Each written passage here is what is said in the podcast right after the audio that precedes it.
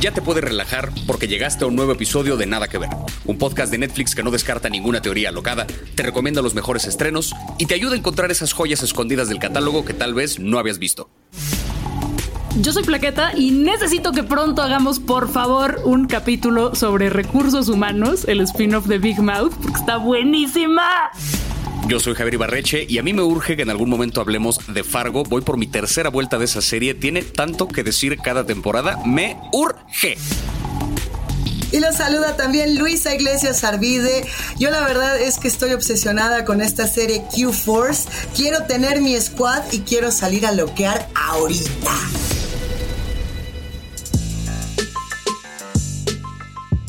Bienvenidos, bienvenidas, bienvenides. Por si no lo sabían, el 31 de marzo es el Día de la Visibilidad Trans y no queríamos dejarlo pasar así nomás en este podcast. Así que para hablar del tema nos vamos a centrar en dos contenidos muy chingones que no sé si son más fuertes las similitudes o las diferencias que hay entre ellos, pero bueno, ahorita lo veremos. Ahí les va, porque por si fuera poco, contamos con la presencia de la única, la inigualable, la explicatriz transgénera feminista LGBTIQ+, Media Girl, ex gurú, por supuesto considerada por Forbes como una de las mujeres más poderosas de acá de nuestro país, de México. Ella es Ofelia Pastrana. Queridísima Ofelia, ¿cómo estás? Muy bien, muchas gracias. Este. Sí, me da mucha risa ese título de la más poderosa, porque es poder de qué, ¿no? Sí, exacto. es poderosa, exactamente. Alguien defínamelo, escríbamelo. ¿Qué puedo hacer? Pedir pizza con piña, no sé. O sea, ¿cuál es el poder exactamente? No pide pizza con piña y además de ello recomienda las mejores series y las mejores películas aquí en Nada que Ver, querida Ofelia. Para hablar de este, este día tan especial, además traes recomendaciones que están bastante chidas. Así es. De hecho, eh, mucho de que hablar acerca justo del tema trans en los medios en general, em, sobre todo porque la diversidad per se es bien compleja de representar. Si lo piensan, el hablar de una persona transnacional, no hablamos de gente transgénero, todavía una persona transnacional, no es exactamente entretenido si esa persona no, no tiene una historia entretenida, no es como de, ah, sí, y nací en Guatemala. Ah, no significa eso. Em, y, nada en contra de eh, Guatemala, solo que por sí solo no nos dice nada todavía. exacto, total, total. Y, conocemos a mucha gente así también. Déjense de eso. No es como que si de repente yo les digo, ah, este, esta actriz es norteña, no es de ah, wow. y entonces pasa mucho que hay unas cosas de la diversidad que las vuelven como que todas grandiosas cuando realmente em, la historia interesante es otra, no? Y entonces hay cosas muy finas y bonitas como nerd de los contenidos, porque pues, soy youtuber, soy influencer, soy TikToker, estoy en las redes sociales, pues em, me la paso como analizando esto un poquito más allá donde sea socialmente aceptable. y hoy quiero justo platicar un poquito de eso, no? Porque hay muchas cosas de la diversidad que, o sea, nada en contra, pero que están hechas para la gente que no está en la diversidad. Y el mensaje, si bien hay que tenerlo y si bien hay que hablarlo, em, siento que falta la mitad de la historia. Entonces hoy quiero hablar un poquito acerca de dónde está el resto de la historia, no qué, más está pasando con la voz Ophelia, porque no, no estás feliz con lo que tenemos y es de hay mucho más, no hay mucho, mucho, mucho, mucho, mucho, mucho más con la diversidad. Se dan cuenta con las historias de eh, superhéroes y superheroínas. Siempre dicen eso está reforzado y, la verdad es que no. un poquito de eso. Eso es como lo que me llama la atención. De ahí me gusta nerdear para los contenidos, pero bueno, hoy estamos aquí por eso. El primer contenido que propusiste es Orange is the New Black, que a mí me sorprende que está a punto de cumplir 10 años. El próximo año cumple 10 años. Me sentí muy, eres old, pero así de old. es, la tercera serie original de Netflix y, no sé cómo tú lo veas porque fue como un parteaguas eh, que una serie con ese alcance tuviera una personaje trans interpretada por una mujer trans, que sonaría muy obvio, pero eh, antes sobre todo y hasta la fecha se siguen interpretando estos personajes por hombres cisgénero, es decir, eh, que, son hombres que, se identifican con el género que les fue asignado al nacer. Qué todo mal con eso, y pues Laverne Cox fue como wow y apareció en la revista eh, eh, y, apareció en la portada de Time y dio un millón de entrevistas y como que fue muy didáctico para las personas que no estamos en la diversidad, pero no sé cómo lo viste tú. Total, y justo yo creo que es un buen lugar para arrancar la conversación. Entonces está este tema de son actores, son actrices si quieren actuar un árbol, lo pueden actuar, ¿no? Y es una conversación súper pesada. Y la verdad, verdad es que sí, sí pueden actuar un árbol. El tema es que les encanta hacer eh, uso de esta historia de que las mujeres trans somos realmente hombres que transicionamos, pero dentro adentro realmente somos hombres, ¿no? Y, y, pues hay mucho más, ¿no? De hecho, yo siempre he dicho, si algún día se hace una película de Ofelia, yo quiero que la actúe, no sé, Scarlett Johansson, me explico, eh, no un actor, no un hombre actor. Eh, y entonces en este tema, eh, mucha gente como que no lo ve. Y justo esta serie para mí fue un, o sea, como mujer trans, me dejó en el piso porque fue la primera vez que vi una persona trans ser como yo, con todo y que no había personajes trans hace muchos ayeres. Uno, vemos a una actriz trans, no? Que además no es cualquier persona de paso, es una persona que es muy importante en el mundo de los activismos.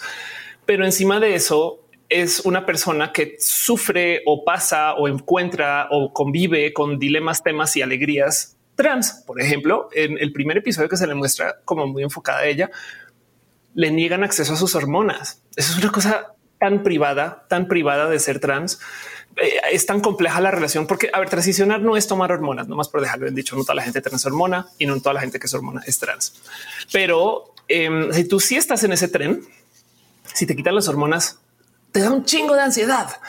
No es, un ahora qué hago, pierdes tu rutina, no entiendes la vida. No es, es, algo ahí del, del, como si tú no sé, eh, no es la misma relación, pero digamos, es como si te quitan los cigarros y tú estás fumando una cajetilla diario, no algo te va a dar. Y entonces nos cuentan esta relación donde esta persona, porque está en la cárcel, se las quitan. Y me llegó al corazón porque es como nunca pensé que alguien escribiendo una historia trans fuera a considerar eso, un detalle tan fino de la vida trans. Entonces claramente está pensando en la gente trans.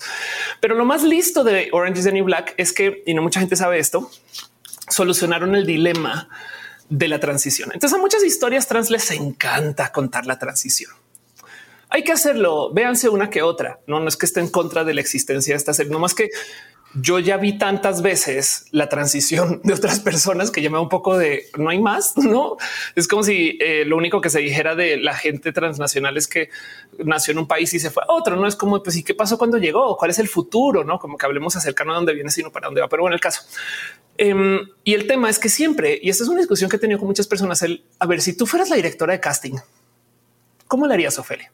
Porque si quieres mostrar su vida, sobre todo hablando de mujeres trans, antes de ser esta persona que se identifica, presenta, identifica mujer, ¿no? ¿Cómo le haces? No, si estás usando Scarlett Johansson, entonces trasvistes a Scarlett Johansson, no es un, dilema de logística curioso. Pues resulta que esta actriz tiene un hermano gemelo que no transicionó. Entonces sus escenas pretransición son su hermano gemelo se parece, se ve y claro que hasta te da un poquito del wow, las transiciones, no? Porque si sus hermanos gemelos y ahora se ven así, es de qué locura. Y es tan, tan, tan listo eh, el cómo aterrizaron eso en la serie que me parece una joya poco apreciada. De hecho, no como que eh, le da una vuelta, un giro muy bonito a la experiencia trans, que a veces a mí me da curiosidad qué tal que qué tal que yo iba a tener hermano gemelo para ver qué, cómo se vería mi edad, no? Porque ya transicioné hace 14 años, no? Entonces, como que a veces me da curiosidad de cómo me vería yo de, ¿no? de casi 40, no? eso me despierta muchas dudas y por eso le tengo tantos cariños. Orange is the New Black es una serie que em, cuenta historias trans más allá de la transición eh, que las cuentamos muy listos, muy entretenida. Además, no solo historias trans, cuesta historias lenchas, diversas, eh, transnacionales. El tema, de, el tema de la gente este, chicana, cholas, todo esto también es súper importante, súper importante. Sí, la gente inmigrante, eh, gente racializada. Es como es impresionante que hayan logrado meter tanta diversidad en un espacio, pero claro, es que estamos hablando de esta escena multicultural, no? Porque también eh, la, investigación de las blanquitudes en Orange is the, New Black es bien lista y sobre todo para spoilerar la serie a la gente que no la ha visto, porque ahora alguien por ahí sabe que estamos hablando porque ya es una serie vieja. Em, se trata también acerca de a dónde decae la mentalidad de la gente cuando entra a un espacio así. Y eso también yo creo que es parte de la diversidad. Me parece una hermosa propuesta diversa que no se enfoca en el sufrimiento de la diversidad, sino se enfoca en que así es la diversidad que le hacemos y negociemos estas dinámicas desde una esquina muy lista, muy lista. Le tengo mucho cariño a esta serie por eso. Y sí, también porque fue de las primeras que le dijo al mundo, hey, ¿qué creen? Netflix puede hacer series y buenas, ¿no? Y la verdad es que fue muy buena. O sea, tuve chance de conocer a algunas personas del cast Y, mm, y, la verdad es que es gente muy talentosa. O sea, hacía un poquito de no, pues estas sí son actrices de verdad. ¿no? Como que me, me, gocé, me gocé mucho mi investigación de Orange is the New Black en su momento. La vería otra vez 100 veces y la recomiendo. Y si la ven, veanla con ojitos de aquí se cuenta una historia trans muy genuina, muy honesta. Sí, que sobre, sobre eso, o sea, lo que es interesante con el personaje de Laverne Cox es que si bien la serie sí aborda, eh, aborda como la, parte de, su transición y esta cosa que hacen con el hermano, el hermano gemelo y que le retiran las hormonas, o sea, como que sí dibujan un poquito el tema de, la diversidad en ese sentido. No es una historia que se centre en eso. Es decir, estamos viendo un personaje que también vive otra bola de aventuras y de predicamentos dentro de la cárcel, porque al final la serie ocurre dentro de una cárcel y pues la cantidad de chingaderas que ocurren en un medio como ese, con policías corruptos y con contrabando y con. Ahora sí que todo lo que implica una historia de crimen lo tiene esta serie. Es interesante pensar que esta serie, teniendo casi 10 años, como bien apuntaba Plaqueta, que fue de las primeras series originales de Netflix, ya pintó un poco el camino de cómo una serie puede abordar el tema de la diversidad sin ser una cosa que caricaturice, ni que victimice, ni que le dé vueltas innecesarias a la diversidad. ¿Crees que de algún modo Orange is the New Black pintó un camino para otras series? O sea, ¿crees que de algún modo sí sentó Sí, definitivamente, definitivamente sí pintó camino para decir se pueden hacer más series así, ¿no? Es que también hay que volver a contextualizar un poco el cuando salió esta serie, la gente no sabía que se pueden hacer series de un espacio como Netflix, ¿no? o sea, si es verdad que, mucha gente estaba sentando cabeza de, pero la hizo Netflix, ¿no?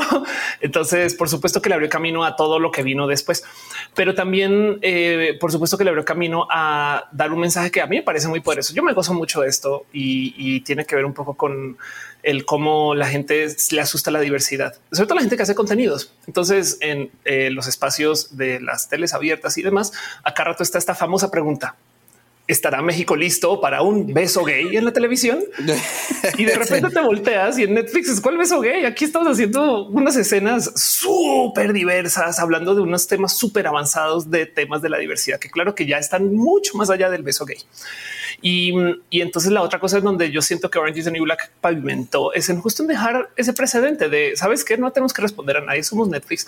Podemos, por supuesto, contar nuestras historias con libertad y entonces por consecuencia podemos respetar la honestidad de que nuestra audiencia es lista.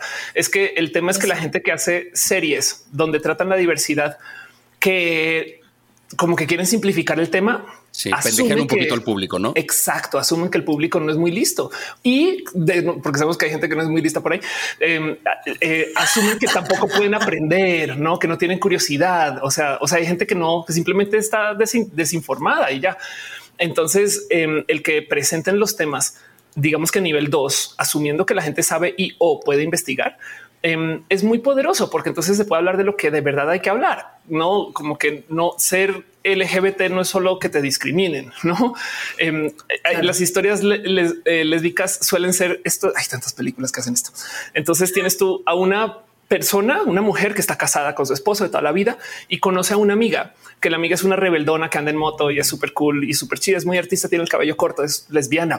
¿Qué? Y entonces esos dos se enamoran y la película se trata acerca de cómo es un amor imposible porque ella está casada, ¿no? Y entonces, ¿qué vamos a hacer con eso? Y la resolución de eso es que es un amor muy romántico porque es un amor imposible porque tiene que romper su matrimonio. Y entonces esto es la historia de una cantidad ridícula de historias lésbicas. Y, y si bien hay que contarlos porque si sucede, es que el tema es que los estereotipos están porque suceden. Em, la otra, la otra realidad del cuento es que es el 5% de las historias lésbicas. Sí. Entonces, si tú asumes bien de tu audiencia, puedes contar historias un poquito más avanzadas. Y yo creo que en eso, por supuesto que Netflix asumió que la audiencia ya está, o sea, ya, ya saben de eso, o sea, ya saben que la gente transiciona. Ahora hablemos de un tema más clavado. Y, eso me parece hermoso y pues por supuesto que el que se haga así, no dudo que habrá hecho que la próxima persona que habla del tema trans en contenidos y espacios y sobre todo para Netflix hubiera pensado en como Orange is the New Black. Me explico. Nos clavamos en estas cositas eh, tan mínimas y vámonos a hablar de lo próximo. Y eso, eso me parece muy chido, muy bonito y claro que se vive, por supuesto. A ver, es que yo creo que aquí estás mencionando varias cosas. De entrada, hablar con audiencias inteligentes o ponernos justamente en ese nivel en el que hay mucho más que decir y no solamente desde el lado de eh, la narrativa, desde lo que existe en un guion, desde lo que ya vemos en una pantalla, sino también desde el punto de vista de las creadoras y de los creadores, ¿no? Como fue el caso de Sense8 en su momento y como ahora también es el caso de Shira, que la has elegido el día de hoy, Ophelia, la verdad, nos has hecho un gran favor, nos la pasamos muy bien viendo esta serie. Platícanos. o sea, no, ok. Entonces, eh, sí, claro, Shira y las princesas del poder es una serie espectacular porque mm, primero que todo salió de la nada. Es un bastante más reciente que Orange is the New Black y es un remake de una serie que ya conocemos. Originalmente, Shira era un personaje de apoyo para He-Man, y, de entrada era de una época tan atrás en esto del conteo de historias que, teníamos un personaje que se llamaba el hombre, no He-Man. Y ahora el hombre señor. Exacto. Shiva y las princesas del poder. sí, claro. Sí, sí, sí. Y, ojo que de paso, en los remakes de He-Man también están espectacularmente bien hechos. O sea, le, eh, eh, hay también una historia que una conversación que tener, pero Shiva en particular em, fue escrita eh, y, animada. Si mal no estoy, no, no, no me sé si sea todo bien, pero el caso es que la persona detrás de, la nueva Shiva es una persona diversa, espectacular, que de paso también está pasando por su respectiva transición que decidió volver Shira una exposición de la jotería. No es queja, me la gozo mucho, mucho, mucho. Es, yo creo que no hay ángulo de mujer que no se investigue en, en Shira y de paso la nueva Shira. Esto, esto es muy común. Em, las superheroínas las hacen entrar dentro de unos estereotipos de cuerpo que no pertenecen ni siquiera al personaje que representan. Por ejemplo, Em, la Wonder Woman actual es chaparrita y, entonces es una persona espectacular y tiene mucho mensaje. O sea, no estoy quejándome de que no debería ser así, pero la verdad, verdad es que estamos hablando que es una Amazonas. O sea, Wonder Woman es de mi vuelo 1.90, 1.95, no? Y Gal Gadot no lo es. Entonces se ve chaparrita para el papel que es en los cómics, no? Y normalmente es una persona muy musculosa pero como se supone que las mujeres musculosas tienen músculos de hombre, porque solo los hombres pueden ser fuertes. Entonces hay algo ahí como de disonancia que un poco de raro. No lo mismo pasa con eh, este, eh, la capitana Marvel, pero el punto es que em, en Shira también hicieron algo así en su momento y ahora la rehicieron. Y en su, eh, su la Adora transformada, o sea, Shira es alta, más alta que todas y tiene un cuerpo atlético, o sea, parece crossfitera que es que así se ven las mujeres atléticas. Me explico. Así es una mujer que alza pesas, así es una mujer que este, tiene músculos, brazos grandotes, no? Y, que lleva una espada así de grande y es ese corte de persona, no? Entonces sí se ve como una princesa del poder, no? Y de paso, no porque se esté haciendo pasar por hombre, sino al revés. Es lo mismo que una mujer con cabello corto, que no tiene cabello de hombre, tiene cabello corto.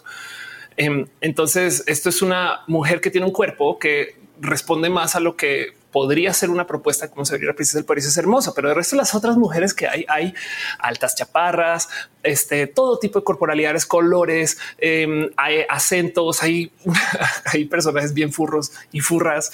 Em, eso también es hermoso de ver. Y de paso, em, hay un, hay un hombre trans, no? Y, entonces te hablo un poco de cómo eh, eh, así es la diversidad cuando no la vuelves acerca de la diversidad, que es hermoso de ver. No es que es que si te la pasas, sí es verdad. Esta que dicen es muy forzado, pero es lo forzado es que em, claro que hay que hablar acerca de las etiquetas. Es mujer, no hay que celebrarla, pero luego si seguido de él es mujer, cuentas una historia estereotípica de la mujer. ¿Qué haces? No, eh, como, que no, no dejas que la gente conviva dentro de su diversidad y cuente historias complejas. Entonces Shira, pues evidentemente una caricatura, ¿no? Entonces también, em, pero como sea, el ver su acercamiento hacia la diversidad es hermoso porque se centra en el amor, se centra en el cariño, en el valor intrínseco personal. La recomiendo mucho porque deja sentir ¿qué sería si la diversidad no fuera tema? Así cuando dicen, ojalá el día de mañana no se tenga que decir que eres gay. No, yo sé, el día de mañana yo quiero sí decir que soy una mujer trans. Más bien, ojalá el día de mañana, ojalá el día de mañana la gente no problematice el que yo diga que soy trans. No? Y entonces, así como en Shira, así se vive la diversidad cuando la gente no problematiza la diversidad. Y, es una experiencia hermosa porque además la serie es divertida y buena. y la recomiendo mucho justo por eso. Eh, eh, te enseña la diversidad. Mucha gente insiste que la nueva Shira es trans porque es más alta. Yo digo no es necesario, no es obligatorio. Y de paso en una serie como Shira lo diría. No, pero, pero el punto es que nos da una idea de, de la mujer, no nos da una idea de la diversidad y la gente no binaria que es muy refrescante. Recomiendo mucho Shira y las princesas del poder. Hay algo que dijo Andy Stevenson, le creadore de esta serie, que me parece muy bello. Dice que le ayuda a la niñez, a las niñas que no son queer, a desarrollar empatía y entendimiento hacia gente, hacia gente que no es exactamente como ellas. Es mucho más que normalizar, es crear un mundo mejor.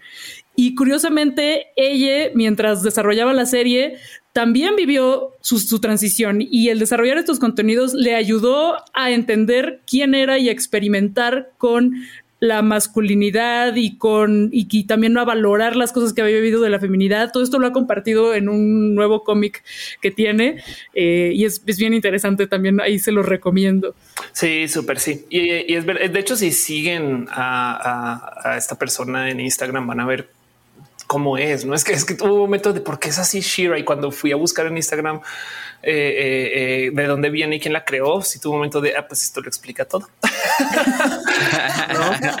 Pero ah, si le, si, le ayudó a ella, a la creadora, pues obviamente le va a ayudar a las niñas, no? y, también esto que decías de estará el público listo para ver un beso gay y, pasa mucho con, pero con los niños no, es que se van a confundir cuando todo el tiempo les, les hemos estado imponiendo narrativas heteronormadas y heterosexistas. Y que lo más curioso es que creo que ocurre lo contrario. O sea, donde ahorita una generación de, de niñes como de qué te gusta, o sea, Gen Z y para abajo, tiene perfectamente claro que es una persona no binaria, tiene perfectamente claro que es una persona trans, tiene perfectamente claro una bola de, de, conceptos que más bien para una bola de adultos es lo que resulta confuso. Esta caricatura siendo una cosa para niños, o sea, ¿cuál va a ser el, cuál va a ser la problemática en ese sentido? Al contrario, simplemente refuerza este sentido de este es un mundo fantástico que parte de un mundo que existe. Sí, total, total, que es muy normalizado, muy así es, ¿no? Y, y, la rola de paso, este también con la que abre, todavía la canto. sí. Oye, pero a ver, ahí tienes como dos ejemplos que, que, hacen un contraste bien chido, ¿no? Por un lado tienes Orange is the New Black hablándole a las generaciones de eh, adultos, entre comillas, que están entrando por primera vez a esta tele pluricultural. Y por el otro lado tienes a Shira que te está diciendo, ya las nuevas generaciones no necesitan que les expliques, ahí están, llegaron con revoluciones que nosotros a lo mejor nos costó más trabajo entrarle, o no lo sé, no, no, ahora sí que cada quien sus respectivos procesos. Pero Ophelia, ¿qué nos está faltando contar? Eh, en todas estas series, porque tú decías justo, a ver, hay algo que todavía eh, puede ser Netflix, puede ser otra plataforma, puede ser inclusive los propios formatos televisivos, nos están faltando, digamos, de contar con respecto a la, a la, historia propia de la comunidad trans. ¿Qué es eso que nos falta? Sí, pues del otro lado, la otra cosa que también está muy presente y viene mi tercera recomendación es esto de mm, eh, todo aquello a lo íntimo. y de nuevo, me río mucho mucho del está México listo para un beso gay, porque de hecho cuando se hacía esa pregunta, eh, esa pregunta salió muy a luz eh, en el momento que decidieron hacer una serie donde había dos personajes gay en la tele abierta y se lo preguntaban mucho, tanto que la primera temporada en la tele abierta les tiraron para no mostrar ese beso gay. Y mientras tanto, se está estrenando en México una serie que se llama Sense 8, donde nos muestran personajes que están haciendo cosas mucho más allá de beso entre personas mucho más allá que diversas. Y Sense8 además entonces es una serie también que ya va mostrando su edad porque no estamos jóvenes. Dos años después de Orange is the New Black salió, o sea, 2015. Exacto. que recomiendo mucho porque rompió muchas cosas también. Entonces, primero que todo, Sense8 está hecha por Lana Wachowski y Lily Wachowski, quienes, por si no las conocen, son las creadoras de Matrix, quienes son dos mujeres trans. Y entonces trajeron acá tanto de su diversidad y de nuevo la traen para vivir más allá de la transición es que es que eh, hay que ver esas historias y existen por un motivo, porque son reales, no? Pero, pero hay tantas películas que se tratan de personaje a transicionó y esto pasó, no? Y es un poco, pues no hay más acerca de su vida, acerca de no, o sea, ya transicionó y ahora que viene, que transicionó.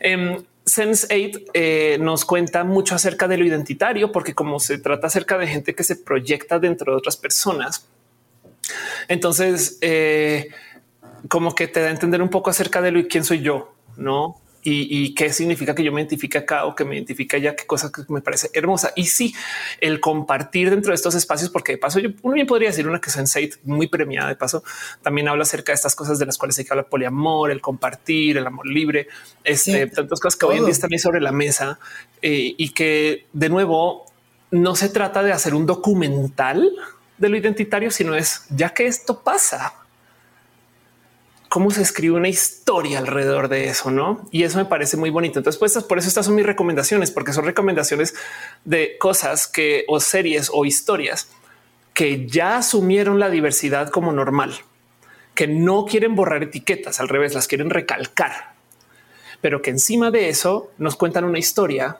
asumiendo estas verdades. Y eso para mí es más que valioso, eh, importante. Pues hay nomás. Con eso nos quedamos, queridísimo Ofelia. De verdad, siempre es un gusto escucharte. ¿Cómo te vamos a encontrar? ¿Qué andas haciendo? ¿Cuáles tus planes ya para despedirnos? Cuéntanos el chisme. Eh, me encuentro en redes sociales como arroba of course o Ofelia Pastrana. Ofelia se escribe con PH porque soy intensa, lo escribo en inglés. Y entonces eso es exacto. Hay gente que me dice Ofelia, si es verdad, pero bueno, off. Y entonces ahí me topan muy fácilmente. No más pongan en su buscador Ofelia Pastrana, si no pongan of course. Busquen a la este, altota eh, a veces buena, a veces pelirroja y a veces peli azul. Y mm, mis próximos planes son, estoy de gira. En este momento estoy eh, haciendo comedia eh, transincluyente con mi pareja René Ghost, quien hace música feminista en una cosa que se llama Alegres y Violetas. Y eches una pasadita por alegresyvioletas.com o sigan a René también. No sé el caso. Nos vemos por ahí en los escenarios o nos vemos en las redes. Hago un stream todos los lunes. Soy una persona en línea. Soy Sense9 hago muchas cosas, hago muchas cosas. Y entre todas esas cosas nos encontramos. Abrazote, Ofelia. Gracias. Muchas gracias. Gracias, por te amamos. Gracias. Igual, bye. Y esto ha sido todo por hoy, amigues. No olviden pasar por nuestras cuentas de Instagram para recomendar otras historias con representación trans, especialmente si les abrieron el cerebro como a nosotros. Oigan, y ya de paso que andamos por acá, sigan a Ofelia Pastrana en sus redes porque hace contenidos chidísimos. Y no olviden que pueden encontrar todos los episodios de Nada que Ver en Spotify, en Apple Podcasts o cualquier app de podcasts que les guste. Nosotras, nosotros somos Shira Plaqueta, Catra Javier y Double Trouble Luisa y esto fue Nada que Ver, un podcast de Netflix producido por el equipazo de Posta. Gracias por escucharnos. Bye.